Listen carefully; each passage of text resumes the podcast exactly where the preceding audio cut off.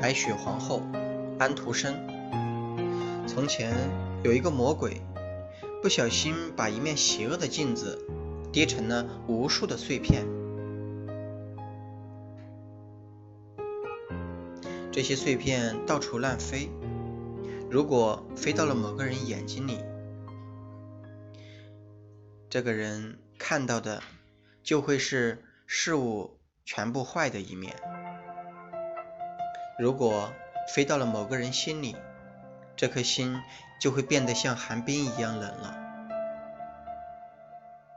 在一个大城市里，住着两户人家，他们各有一个小孩，男孩叫凯，女孩叫格尔达。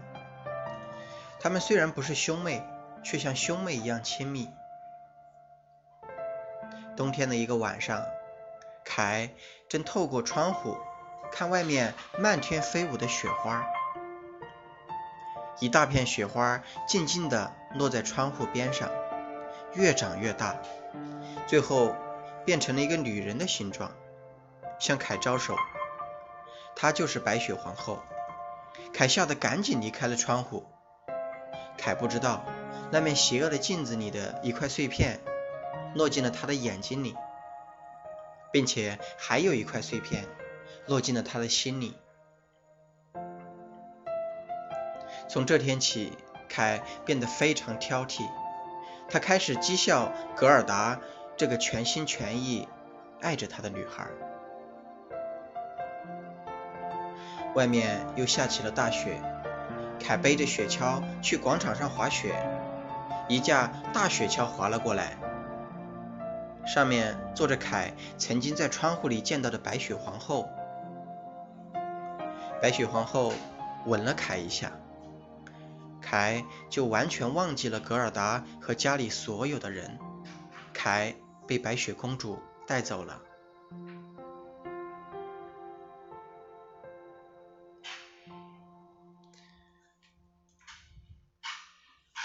没有人知道凯去了哪里，大家都认为他死了。格尔达哭得非常伤心。他不相信凯已经死了，于是他穿上了心爱的红鞋去寻找凯。格尔达来到河边，对着河水说：“是你把我亲爱的凯带走了吗？如果你把它还给我，我就把这双鞋送给你。”爬上了停在河边的一艘小船，用力地将红鞋扔到河中央。由于小船并没有拴牢，所以小船滑离了河岸，快速地向下游飘去了。不久，格尔达被顺流而下的小船带到了一个很大的花园，花园里坐着一个拄着拐杖的老婆婆。老婆婆用拐杖把船勾住，拖到岸边，把格尔达抱了下来。这个老婆婆是一个巫婆，她想把格尔达留下来，但是格尔达一心想找凯，就悄悄地逃走了。格尔达一个人走了很久很久，不知不觉秋天已经过去了，冬天又来临了。一天，格尔达正在休息时，突然飞来一只大乌鸦。格尔达把自己来找凯的事情说了一遍。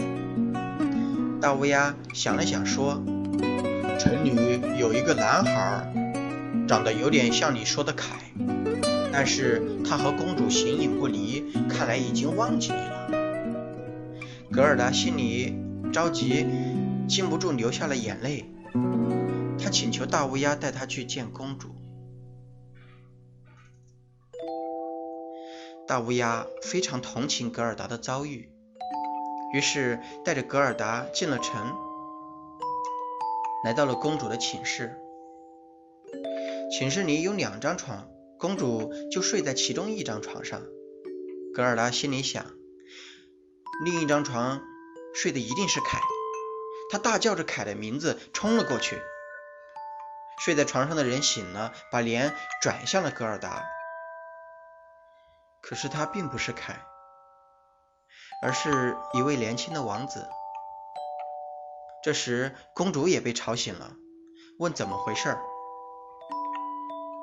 格尔达哭着把自己的遭遇告诉了王子和公主。于是，公主送给了格尔达一辆纯金做的马车，让他去找凯。格尔达乘着金马车离开了王宫。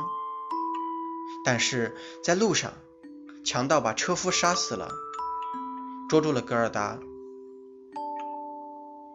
强盗是一个又老又丑的女人，不但长出了胡子，眉毛还从眼睛上垂了下来。他把刀架在格尔达的脖子上，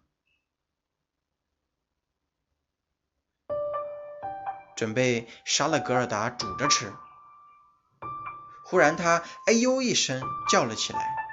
原来，他的小女儿跳到了他的背上，还咬了他的耳朵一口。你这个捣蛋的孩子，还不快下来！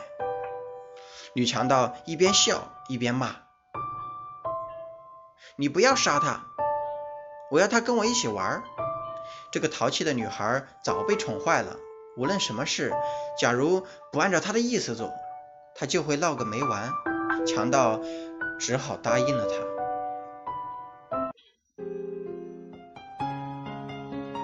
小女孩牵着格尔达的手，来到了铺着稻草的墙角，这儿有很多动物。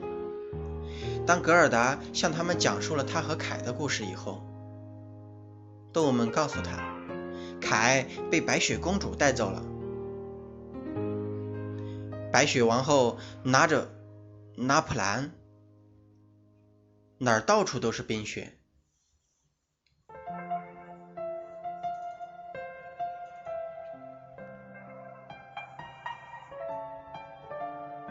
强盗的小女孩决定帮助格尔达离开这里。她想办法把母亲灌醉后，让驯鹿带着格尔达。前往白雪皇后的城堡，驯鹿拼命的奔了过去。过了很久，他们终于到了拿破仑附近。驯鹿把格尔达放了下来，说：“小女孩，接下来的路你得一个人走了，要勇敢啊！”驯鹿说完，转身飞奔而去了。格尔达孤零零的站在冰天雪地里。忽然，伴着一声轰隆隆的声音，一个巨大的雪球朝他滚了过来。原来，他们是白雪皇后的前锋，能变化成各种形状。格尔达赶紧祈祷，请求上帝的帮助。奇迹发生了，格尔达惊讶地发现，他呼出的水蒸气变成了许多小天使。天使们用长矛去刺那些雪球，雪球一碰到长矛，立刻碎成了粉末。就这样，格尔达在天使的帮助下，一步步的朝白雪皇后的城堡走去。